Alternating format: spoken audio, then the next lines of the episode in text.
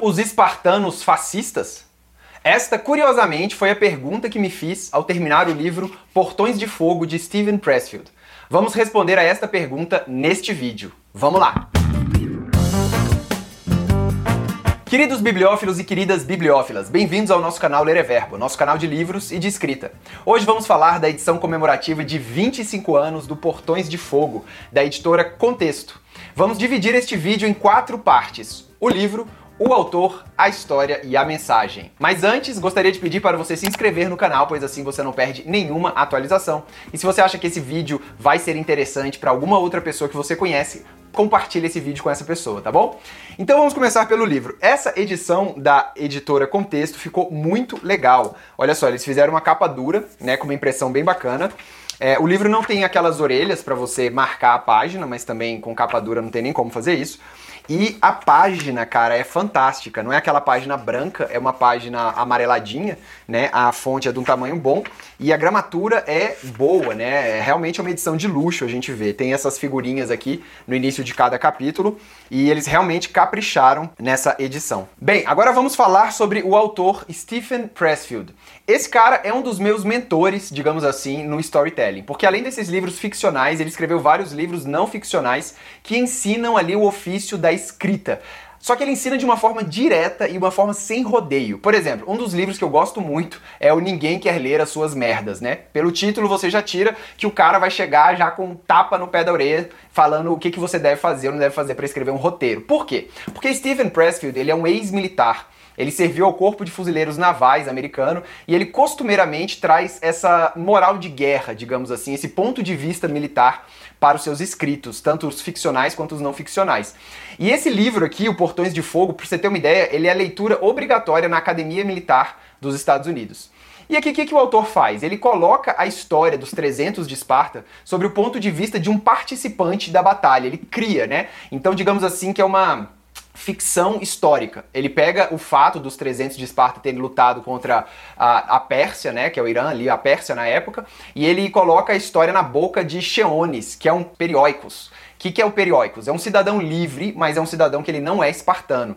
E o Cheones ele serve como escudeiro de um dos guerreiros que compõem ali os 300 de Esparta. Então a gente acompanha a história do Cheones desde antes, quando a cidade dele é invadida e ele fica sem pátria e vai parar em Esparta, até o momento em que ele luta efetivamente ao lado ali de Leônidas na história épica dos 300 de Esparta. Então a história utiliza ali fatos reais mas ela cria diálogos, humores, piadas, sentimentos de quem de fato viveu a guerra, né?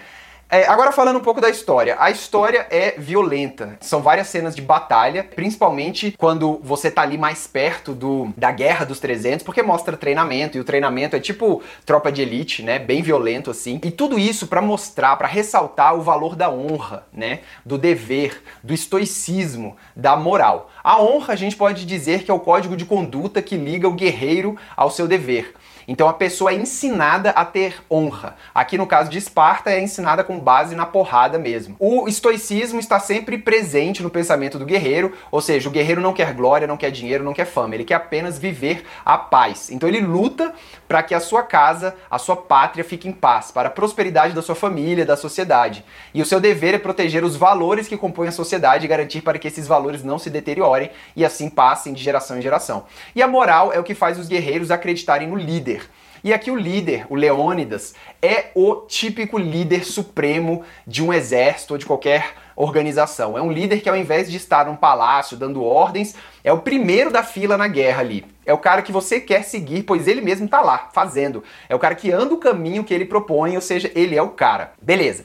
Então a mensagem agora, né? É, eu entendo que o soldado tem que possuir esses valores, né? Afinal de contas, por que, que você ia expor a sua vida à morte se não fosse por algo muito importante? Por que, que você ia guerrear sem defender nada que valesse a pena? Então por isso que vem ali a questão da família, a questão da pátria, a questão da liberdade, mas algo me incomodou no livro ali. A primeira coisa que me incomodou foi o papel da mulher. Por exemplo, o papel da mulher visto aqui por esse livro, pelo Stephen Pressfield, é o de sofrer do lado de cada guerra, de manter coesa a estrutura social. Então, enquanto, o homem está lá sofrendo na guerra, cabe à mulher sofrer do lado de cá, mantendo a família, criando os filhos, criando novos guerreiros, né? Mantendo o espírito ali é, espartano vivo. Em várias passagens, inclusive, eu achei meio artificial, assim, tipo, tá falando lá do exército, aí de repente fala de uma mulher, e aí vai e glorifica e dignifica o papel da mulher, mas muito forçado, tentando justificar algo ali meio esquisito nos dias de hoje. E no final do livro, quando a gente chega no capítulo mais interessante, que é quando Leônidas aparece,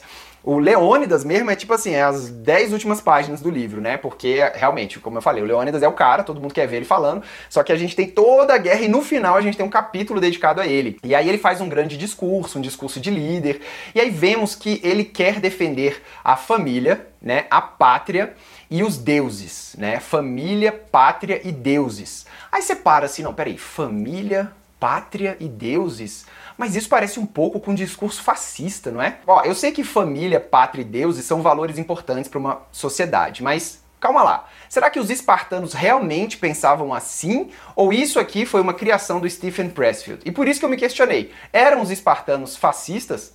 Muito bem, aí eu fui pesquisar. E eu achei coisas interessantíssimas sobre isso. Por exemplo, você sabia que os nazistas interpretaram a história grega também à sua maneira? Eles chegaram a forçar a barra e dizer que os descendentes diretos da tradição helênica eram eles, e que esses valores também eram os deles. Mas os gregos também defendiam democracia. Tudo bem que a democracia era só para quem era cidadão, né? E a maioria da população era de escravos, mas beleza, o embrião da democracia estava lá, e o Estado fascista não é democrático.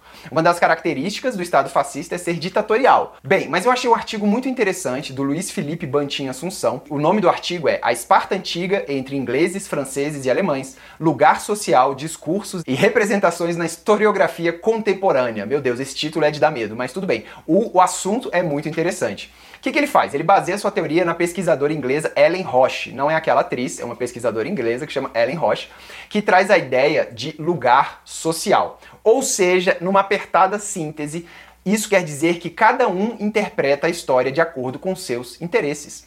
Abre aspas. Desta maneira, os nazistas se apropriaram da história e a transformaram para que correspondesse aos interesses políticos, sociais, culturais e econômicos da Alemanha nazista. Com isso, Esparta foi representada como uma sociedade nórdica por excelência, cujo desejo pela guerra e pela vitória garantiria a conquista do espaço vital necessário à consolidação dos pressupostos nazistas e da identidade germânica. Concluímos que grande parte daquilo que tem sido ensinado sobre Esparta, seja no Brasil, seja nos países ditos ocidentais, foi influenciado pelo contexto histórico do século século XIX e XX. Entretanto, ao analisarmos minuciosamente, verificamos que nem sempre a cultura espartana foi considerada um sinônimo de atraso ou de militarismo, chegando a ser compreendida como paradigma da igualdade social e do desenvolvimento harmônico do corpo. Nesse sentido, o discurso dos socialistas franceses e posteriormente dos intelectuais germânicos corresponderam aos interesses de seus grupos políticos e obedeceram ao lugar social em que foram produzidos. E eu acho que foi isso que Stephen Pressfield fez. Ele pegou a sua moral, a sua honra, o seu dever e colocou a história de Esparta ali como um pano de fundo para explicitar toda essa sua filosofia militarista de vida. Assim como os alemães fizeram, e os franceses fizeram, e os ingleses fizeram. Cada um interpretou a história a seu favor, do seu lugar social, para os seus interesses particulares, momento histórico e objetivos. Mas não é isso que todo mundo faz ao interpretar algo, desde a Bíblia a qualquer fato histórico do passado? Então, respondendo à pergunta, eram os espartanos fascistas? Depende. Qual o seu lugar social? Bom, é isso, pessoal. Espero que você tenha gostado do vídeo. Se você tem interesse no tema e se você quer adquirir um livro fantástico de uma coleção muito bem feita, 25 anos aqui, edição comemorativa de aniversário, fica aqui a indicação do Portões de Fogo de Stephen Pressfield. Não esqueça de curtir o vídeo e se inscrever no canal para não perder nenhuma atualização. Muito obrigado pela audiência, um grande abraço e até a próxima. Valeu!